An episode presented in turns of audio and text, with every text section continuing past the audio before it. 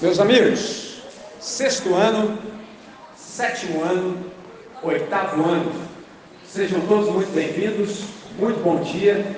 Hoje é o nosso 38 e derradeiro encontro. Significa que agora sim, de fato, infelizmente, é a última vez que a gente se encontra nesse ano, certo?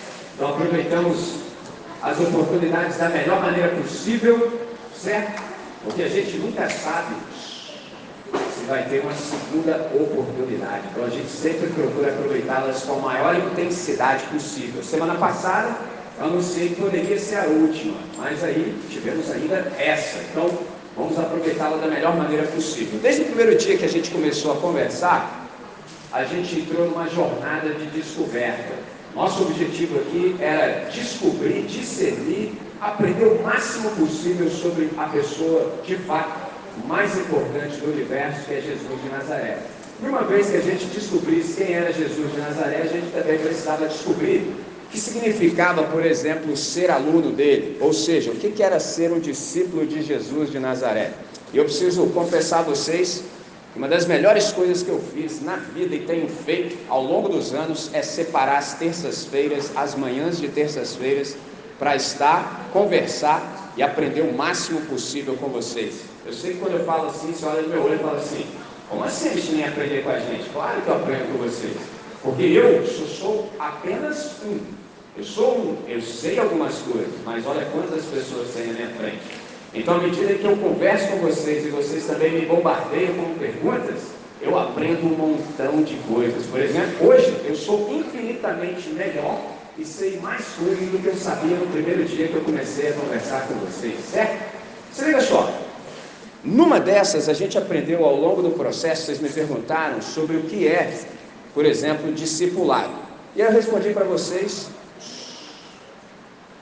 respondi para vocês numa frase simples que era assim: discipulado, na verdade, é caminhar com Jesus, no caminho de Jesus, do jeito de Jesus. Aí eu sei que vocês gostam de anotar, repito: discipulado é caminhar com Jesus, no caminho de Jesus, do jeito de Jesus. Bom, agora que a gente sabe isso, aí na sequência eles me perguntaram assim: tá, legal, peguei a visão. E o que é ser discípulo de Jesus? O que é ser um aluno dele? Ser discípulo de Jesus é aprender com Jesus a ser como Jesus. Pegou a visão? Ser discípulo de Jesus é aprender com ele a ser como ele. Por exemplo, maior sonho da minha vida, o maior desejo do meu coração, com toda a intensidade do meu ser, eu quero ser o mais parecido possível com Jesus de Nazaré. Não há nenhuma outra coisa que eu queira na vida a não ser isso. Eu não quero ter coisas. Eu quero ser o mais parecido possível com Jesus de Nazaré. E o único jeito de eu me tornar parecido com Ele é se eu aprender dele. Então, muito mais do que saber o que Jesus sabe, eu quero ser como Jesus. E para ser como Jesus, eu preciso, por exemplo, aprender com ele. E aí você fala assim: como é que eu faço para aprender com Jesus? Primeira coisa que eu te, te digo é o seguinte: é preciso proximidade. Olha só, por que, que é preciso proximidade? Porque é impossível ser discípulo de Jesus, por exemplo, à distância. Não dá. Não tem como ser aluno de Jesus à distância. Só dá para ser aluno de Jesus com proximidade. Aí você pergunta, por que, que eu preciso de proximidade? Para que você tenha intimidade. Sem proximidade é impossível haver intimidade. Agora, para que haja intimidade é preciso andar junto. Aí você pergunta, por quê? Simples. É porque discipulado, galera, é uma arte. Pega essa ideia. Discipulado é uma arte. Infelizmente tem sido uma arte perdida a arte perdida de fazer discípulos. Por exemplo, eu invisto a minha vida todinha em só fazer discípulos. Meu negócio é esse, entendeu? Para isso, tem algumas pessoas. Um dia eu falei com um cara assim, mano, anda comigo um ano e você vai saber qual é. O cara nem me respondeu, só que ele respondeu no íntimo do ser.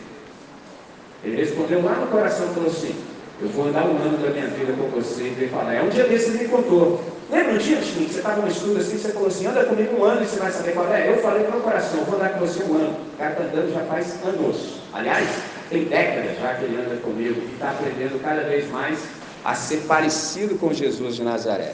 Então, por que, que a gente precisa andar junto? Eu disse para vocês que é uma arte. Se é uma arte, não é uma técnica.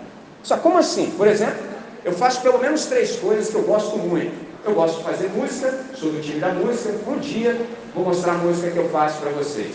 Sou do time da música. Eu sou do time também daqueles que andam de skate, entendeu? Pegou a visão? Então, por exemplo, se eu for te ensinar alguma coisa de música, mas só tem um detalhe, eu só sei tocar música que eu mesmo faço.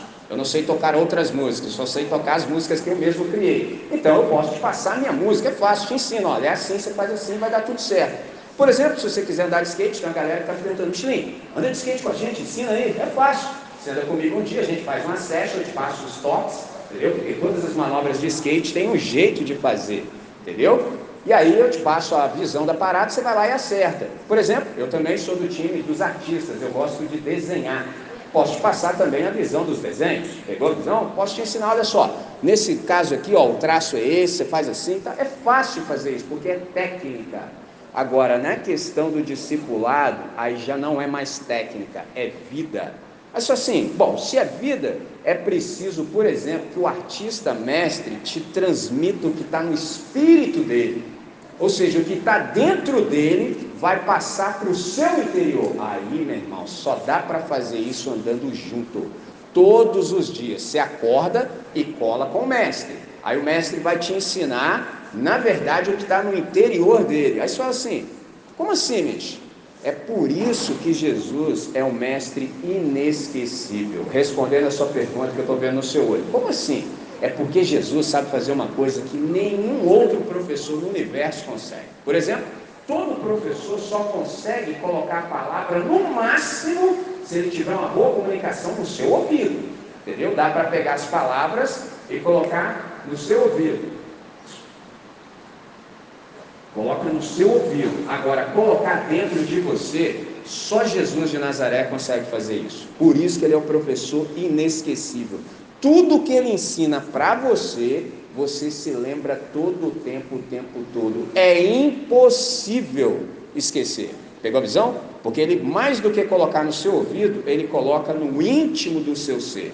Aí você pergunta assim, Mish, estou pegando as ideias, mas diz para mim assim: quanto custa? Me relembra aí, você já ensinou, mas me relembra, me refresca a memória. Quanto custa, por exemplo, ser discípulo de Jesus? Aí eu tenho que te falar o seguinte: olha só, salvação, redenção, resgate, para nós não custa absolutamente nada, é pela graça. Para Jesus custou absolutamente tudo, custou o sangue dele. Para ele nos comprar, para a gente ser aluno dele, filho e filha de Deus, custou a vida dele, custou o sangue. Então, para nós, não custa absolutamente nada ser salvo. Agora, o discipulado, aí eu preciso te dizer que custa absolutamente tudo. Mas só, como assim tudo? Custa exatamente a sua vida. Para você ser aluno de Jesus, você precisa entregar sua vida para Ele. Entendeu? Aí você dá toda a sua vida para Ele, aí sim você pode ser discípulo dele. Aí você me pergunta, Mish, mas tem que ser desse jeito mesmo a vida toda? Sim. Qual é o nome disso? Renúncia total. Você precisa abrir mão da sua vida para você ser discípulo de Jesus. Mas aí tem um segredo. Só, qual é o segredo? É que esse aqui é o critério admissional. Ninguém pode ser aluno de Jesus se não renuncia a tudo que tem. Mas aí tem um paradoxo. Qual? Se você entregar sua vida inteirinha para Jesus, sabe o que ele vai fazer? Te devolver. Aí ele devolve a vida que você entregou para ele, ele te devolve infinitamente melhor. Olha só, como assim? Exemplo. Pega essa visão. Um dia, imagina assim que Jesus tivesse dito para todos os discípulos assim: carrega uma pedra, pega uma pedra. Aí você sabe que cada um de nós tem um tipo de pensamento. Aí teve aquele que levou a sério as palavras de Jesus, carregou uma pedra. Pegou uma pedra, pegou um pedregulho gigantesco, entendeu? Pegou a pedra e levou. Legal. Aí tem um que sempre é do time assim, ah, carregar uma pedrinha só para carregar esse bagulho, esse pedregulho aí. Aí chegou no final do dia, se liga só, Jesus falou assim, tá vendo essa pedra aí que vocês carregaram? Então, é o seguinte, agora eu vou transformá-la em um grande pão para vocês. Aí um pensou assim, pô, mano, dei mole, levei só uma pedrinha, irmão. Pô, por que, que eu não levei uma parada bem maior, cara? Pô, dei mal. Aí no outro momento, ele falou, pega outra pra pega outra. Aí os caras já logo, o espertão, falou assim, vou levar uma grandona, entendeu? vou levar uma gigante, que agora a parada vai ficar boa. Aí eu sou assim, então pega essa pedra aí e pode jogar no rio. Mas como assim, cara? E vamos comer de graça ali no restaurante. Aí o Pedro, você sabe como é que é, né? Isso aqui é uma história fictícia, ele falou assim, Jesus, não estou entendendo. Ele falou, o que, que você não entendeu, Pedro? Pô, você falou a gente carregar um pedrão. Chega lá, você transformou a parada numa parada gigante. Eu pensei, pô, vou carregar uma grandona que eu vou me dar de bem depois. Ele falou, esse é o seu problema, Pedro. Você não estava carregando a pedra para mim, você estava carregando a pedra para você. Esse é o ponto. Pegou a visão? Quando Jesus dá uma ordem, cara, é para a gente obedecer, só que a gente é muito egoísta, a gente só pensa em nós, aí a parada nunca dá certo. Por isso que ele fala assim: me dá sua vida. Aí você fala assim: é, eu te minha vida, hein? se eu te der minha vida, você vai atrapalhar meus projetos, meus planos. Ó, aí a gente gasta a vida inteira, entendeu? Correndo atrás de coisas que não nos satisfazem.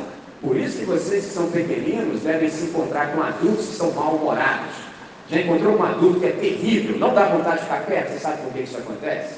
Porque os caras não estão vivendo uma vida que é boa e agradável, então eles estão sempre mal-humorados. Agora, o segredo é que quando eu entrego a minha vida para Jesus, ele fala, vamos de volta.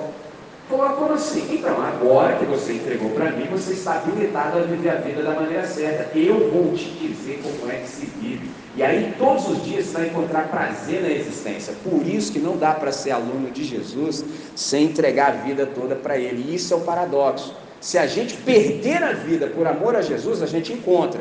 Mas se a gente reter a vida porque a gente tem medo de andar com ele, a gente perde. As duas. É só bom as duas, presta atenção. Um dia eu olhei no olho do cara, o cara estava com uma ideia assim. Eu olhei lá no olho do cara que estava assim: Quente, você fica falando essas paradas aí, mas vai assim que não existe Deus, nem coisa nenhuma, nem vida depois, assim e tal. E aí?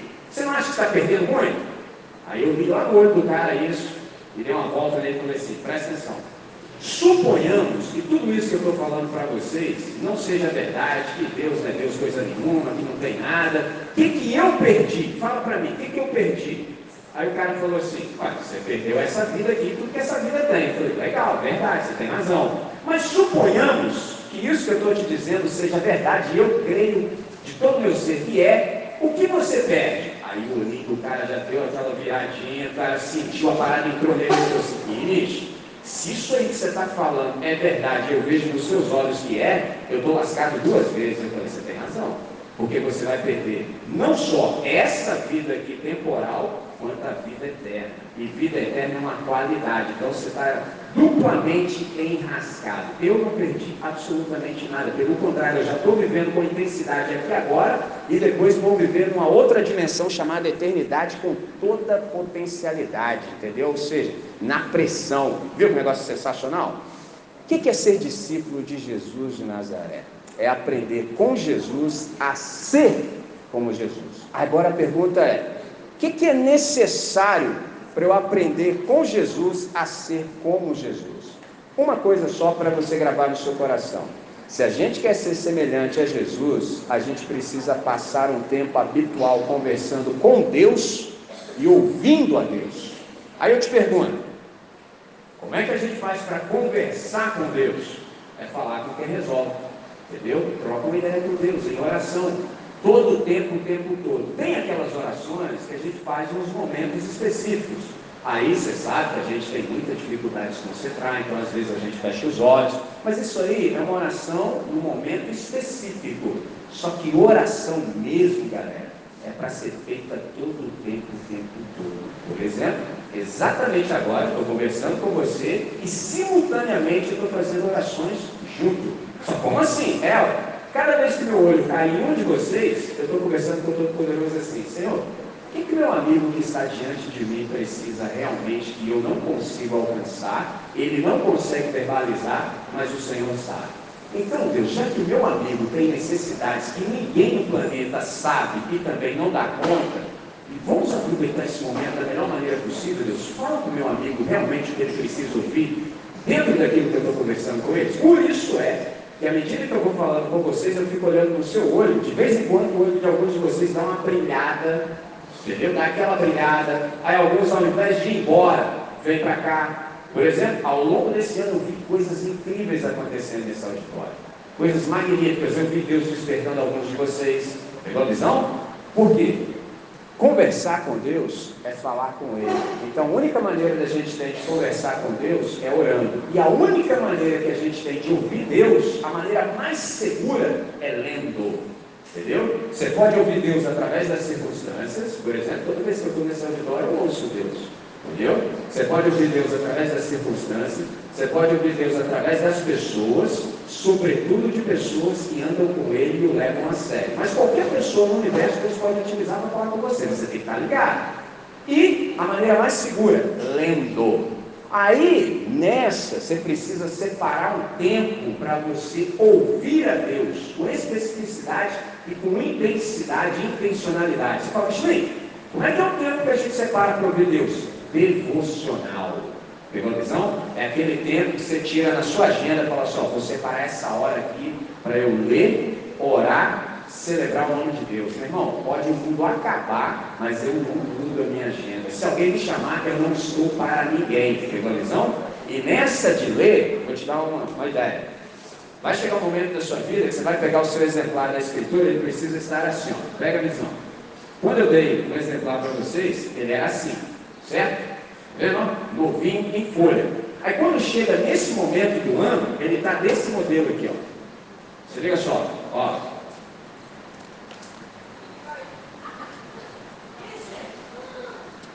Pegou a visão? Por quê? Porque eu levei esse negócio a sério. Esse aqui é o do ano passado. Entendeu? Está praticamente em fascículos. O desse ano está no mesmo modelo. Por quê? Meu irmão, isso aqui é minha comida. Se eu não me alimentar daquilo ali, eu não consigo viver. Eu não consigo discernir o que está acontecendo. Pegou a visão? As coisas vão acontecer no meu nariz, eu não vou perceber. Então eu preciso me alimentar, eu preciso conjugar esse verbo comer. Entendeu? Eu lembro uma vez que meu filho Zayn falou assim: pai, dia no sermão lá você falou assim que a gente não deve ler a Bíblia, a gente deve comer. Eu falei: exatamente isso. Aí eu olhei de criança e falou assim: como assim? Eu falei: então, Zayn, ler é até fácil, a gente é alfabetizado, mas o negócio é comer. Ele falou, por que comer? Eu falei, porque tudo que a gente come começa a fazer parte do nosso ser. E fazendo parte do nosso ser, começa a sair pelos nossos poros. Por exemplo, você já comeu alho? Entendeu? Depois que você come alho, todo mundo sabe que você comeu alho. Tanto pelo hálito, quanto também pela transpiração. Então, quando você se alimenta de Deus, mano, quando você fala, todo mundo vai saber de quem você é aluno, é essa visão. E quando você transpirar, todo mundo também vai sentir a fragrância, o bom perfume de Cristo. Você se torna uma pessoa absolutamente atraente ao invés de repelente. Então, se eu posso te dar um conselho, eu te falo o seguinte: não deixe de ter esse tempo devocional. Proteja esse seu tempo com Deus, porque tudo mais que você faz depende exatamente desse tempo que você passa com Deus. Por exemplo, eu lembro de um camarada chamado Martinho Lutero. Ele falou assim: se eu não orar pelo menos quatro horas por dia, eu não consigo fazer nada. Só como assim, mano? Quatro. Quatro horas. Pegou, senhorita Caroline? Quatro horas. Mas assim, como assim? Pega a visão. Quando você ora, a sua mente ganha luz. Sua mente fica iluminada. Segundo, as suas mãos ficam habilidosas. E os seus pés ganham destreza, ganham habilidade. Então é assim, sua mente fica iluminada, suas mãos ganham habilidade, destreza, e os seus pés conseguem andar com desenvoltura. Se você precisar caminhar, você não tropeça. Se você precisar correr, você não cai. Pegou a ideia? Não ora não, dá tudo errado. Dá tudo errado. Você vai despender infinitamente mais força, não vai conseguir, por exemplo, enxergar o que está acontecendo de fato, vai colocar a mão, vai fazer besteira e se andar tropeça. Hum, ruimzão. Pegou a ideia? Separe um tempo e esteja com Deus todo, entendeu? Nesse tempo, aprenda dele, ouça, entendeu? Tem que ser um tempo silencioso, entendeu? Para fechar por hoje, última vez que a gente se encontra nesse espaço. A gente participou dessa jornada de descoberta, então no decurso desse processo, desse trajeto, a gente descobriu muitas coisas e a gente foi surpreendido de inúmeras maneiras. Então, queria deixar um conselho para você. Já que você é criança e ainda resta criancitude em você, preserve isso, entendeu? Estou falando para você sobre a importância e o valor da curiosidade. Mantenha-se curioso, mantenha-se curiosa. Aí você me pergunta, por quê? A curiosidade é a qualidade mais valiosa, é o recurso mais importante e a motivação central. A curiosidade, ela nos leva a uma vida de jornadas. O interessante que a curiosidade, ela é democrática. Em que sentido? Qualquer pessoa, em qualquer lugar, com qualquer idade ou nível de instrução, pode utilizá-la. Traduzindo, todos nós podemos ser curiosos. Então, estou te encorajando a aproveitar essa oportunidade. Só assim, que oportunidade? De continuar curioso, porque aqui no nosso país é possível ser curioso. Há pelo menos dois lugares no planeta Terra que é muito perigoso ser curioso. Por exemplo, se você for curioso na Rússia, você pode até perder a vida. Se você for curioso na China, você pode, no mínimo, ir preso. Aqui no Brasil, você pode ser curioso, entendeu? Você pode querer saber das coisas e pode procurar por respostas. Então, meu encorajamento para vocês é exatamente esse: mantenha-se curioso, jamais pare de explorar. Por quê? Deus não despede ninguém vazio, só sai vazio da presença do Todo-Poderoso quem já está cheio de si. Pegou a ideia? Então, toda a vez que você for tirar o seu tempo com Deus, esvazie-se de você mesmo, entendeu? Abra espaço, entendeu? Quanto mais espaço tiver em você, mais você pode ser preenchido por tudo aquilo que Deus quer te dar. Pegou a ideia? Para fechar por hoje, só quero te dizer uma coisa, eu vou ler no texto aqui, ó, João, capítulo 17. Só te digo isso para você viver com intensidade e bem. Se liga só. Enquanto você abre para João 17, coloca isso no seu coração. O que é discipulado? Discipulado é uma longa jornada de obediência na mesma direção. Eu comecei esse processo de curiosidade, de busca e de procura quando eu era mais novo do que vocês. Tem no mínimo 35 anos que eu estou nesse negócio. E cada dia que eu acordo de manhã, eu acordo mais empolgado, com mais vontade de aprender sobre quem é Jesus para ver se eu fico mais parecido com Jesus de Nazaré. Então esse é um caminho que eu estou percorrendo ó, há muito tempo e quanto mais eu percorro, mais vontade de percorrer eu tenho. Mas eu sei que para alguns de vocês é um caminho novo e desafiador. Então com isso eu leio João 17 com vocês. Esse versículo aqui, ó, versículo 9 e depois eu salto para o versículo 20. Se liga só, João 17, 9 diz assim: Eu peço por eles, não peço pelo mundo, mas por aqueles que me deste, porque são teus. A partir do versículo 20. Não peço somente por estes, mas também por aqueles que pela tua palavra hão de crer em mim. O que é isso aqui? Jesus está com os alunos dele, entendeu? E ele está pedindo ao pai dele pelos alunos dele, certo? Só que no versículo 20 ele fala assim: Pai, eu não peço só por esses aqui, mas também por todos aqueles que hão de crer em mim por causa do testemunho desses meus alunos aqui originais. O que, que isso significa para mim e para você? É que Jesus orou tanto por mim quanto por você. Porque a gente só crê em Jesus porque os caras lá do passado, os discípulos originais, levaram esse negócio tão a sério que saíram contando para todo mundo, cara de modo que hoje em 2022 eu posso crer e sei que ao longo do ano Deus também deu fé para alguns de vocês começarem a crer também. Então lembre-se sempre disso. Caramba, Jesus orou por mim. Quando você estiver num momento difícil, sempre se lembre disso. Jesus fez oração por mim, para que eu continuasse aqui no planeta e pudesse andar com desenvoltura, livre de toda a ação do maligno. Lembre-se sempre disso, certo?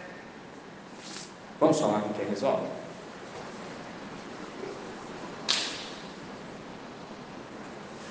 Senhor, nosso Deus e nosso Pai, nós queremos te agradecer profundamente por todos os encontros que nós tivemos ao longo desse ano. Nós experimentamos coisas magníficas e extraordinárias em cada um dos encontros.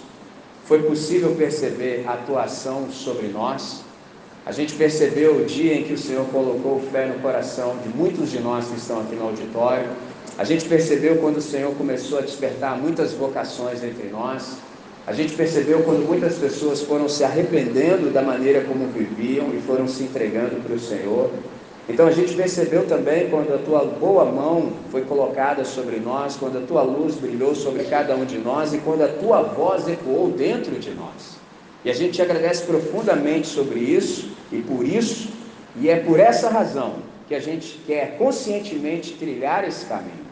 A gente quer andar contigo hoje para que a gente aprenda a ser discípulo de Jesus, para que a gente aprenda a ser como Jesus.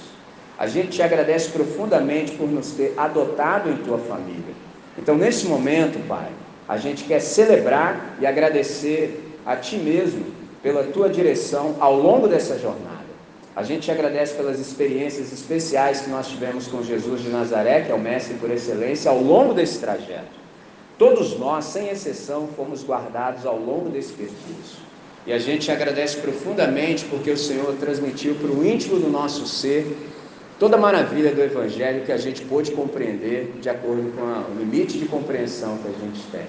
Nessa hora, Deus, a gente pede tão somente que tudo isso fique gravado no íntimo do nosso ser, para o máximo louvor da Sua glória, para o nosso benefício e para o benefício de todos aqueles que venham se encontrar conosco. Dá a tua assinatura em cada um de nós que crê no teu nome. Em nome de Jesus. Amém.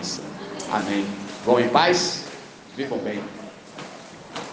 E aqueles que quiserem um autógrafo, cheguem aí que eu autografo a sua camisa.